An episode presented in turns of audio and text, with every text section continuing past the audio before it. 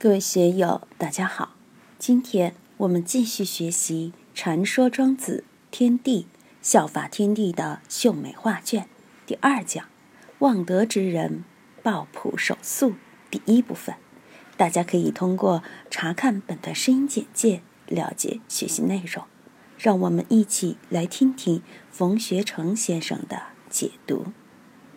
夫子曰：“夫道，富在万物者也。”洋洋乎大哉！君子不可以不哭心也。无为为之，之谓天；无为言之，之谓德。爱人利物，之谓仁；不同同之，之谓大；行不衙役，之谓宽；有万不同，之谓富。故至德之谓纪，得成之谓立，循于道之谓备，不以物错志之谓完。君子明于此时者。则韬乎其世心之大也，佩乎其为万物是也。道负载万物，一方面万物无不处于道之中，另一方面道必须通过万物才能显现。如果离开了万物，我们又到哪里去看道呢？可以肯定，承载万物的只有道。洋洋乎大哉！道确实了不得。君子不可以不哭心也。什么叫哭心呢？当年比干见纣王，纣王对比干施以哭心之刑，以杜绝真见之路，而被周武王一举灭掉。这里所说的哭心，是指去智去欲，把自己的心挖出来，洗干净，去欲去智，才合于道。我们平常这个心不能合于道，就是我们的智虑太多。欲望太多，与道隔障开了。为了要合道、体道，就要哭心，把我们这个心挖去，并不是让我们去动心脏手术，把心脏割下来丢掉，而是让我们修心。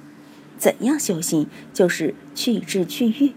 用佛教的话来说，六七因中转，七八果上缘，就是要在第六识上把分别心去掉，在第七识上把贪嗔痴去掉。这个就是去智去欲，我们的心能够如是修为，那就合于道了。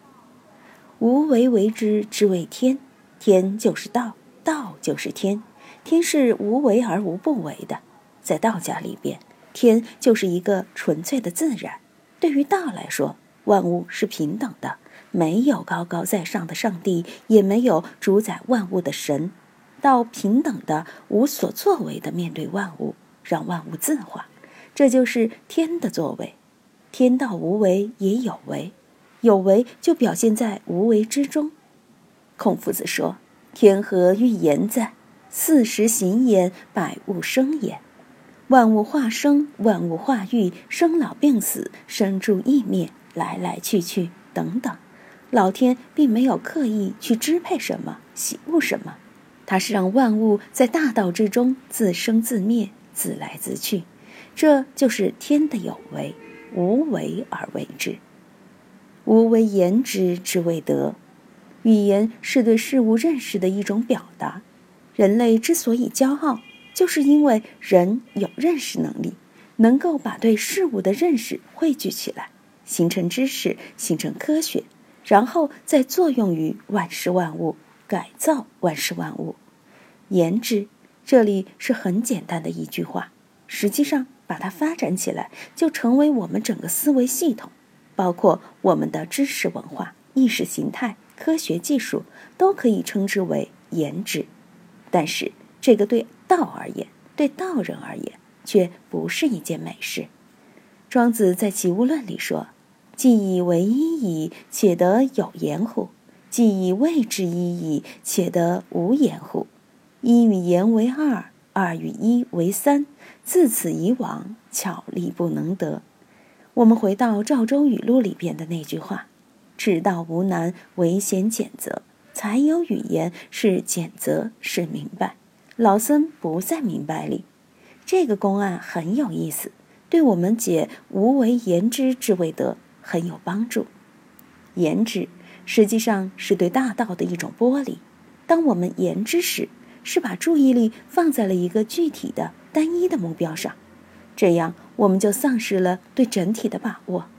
作为一个道人，就要居于本，居于道，而这个道就是无为言之，不需去说，没必要去说。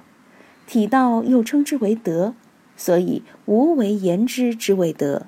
道德经说：“多言数穷，不如守中。”论语说：“子讷于言而敏于行。”禅宗说：“凡有言说，皆非菩提。”道家的决胜气质，禅宗的不立文字，都是无为言之之为德。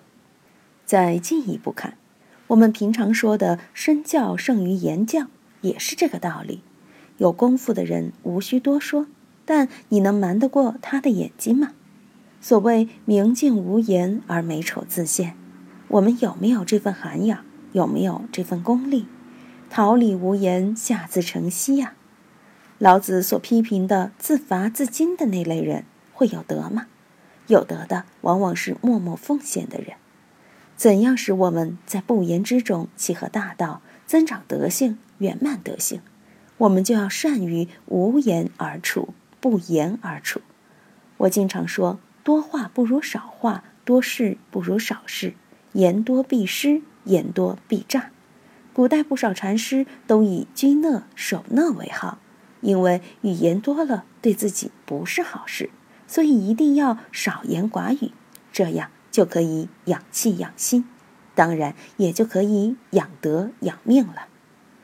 无为为之之谓天，大家还容易认可；无为言之之谓德，要做到还真不容易。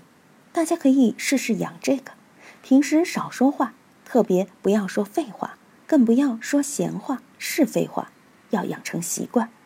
我曾经给大家介绍过一个小经验，让自己的思维频率慢一点，再慢一点，慢了以后语言也就慢下来了，慢到无话可说，觉得的确无话可说，这个时候了不得，好消息就在其中了。特别是对想悟道的人，你试一试，放慢思维频率，慢到不能再慢，那个时候入定也就轻而易举了。当然。每个人的风格、角色不一样，说话的快慢就不一样。有的人说话本来就慢，脑袋运转速度也慢，要他速度加快，就怕拿捏不住乱说话。有的人说话本来就快，就像说评书的，像李伯清、易中天，语速都快。你要我像他们一样快起来，我也做不到。我们要好好体会一下沉默的感觉，其中的意味妙不可言。所以建议大家养成沉默的习惯。沉默是金，有时是此时无声胜有声。一个微笑，自然意蕴无穷。就像写意画，寥寥数笔可能比工笔画表达的内涵多得多。一首绝句，二十八个字，可能比一首古风、一篇散文包含的韵味还要丰富。散文写出来就是一幅白描，一幅素描，就像照片一样摆在那里。清清楚楚，一目了然，而一首朦朦胧胧的绝句，就给大家一个无限遐想的空间，你可以自由创作，自由思维。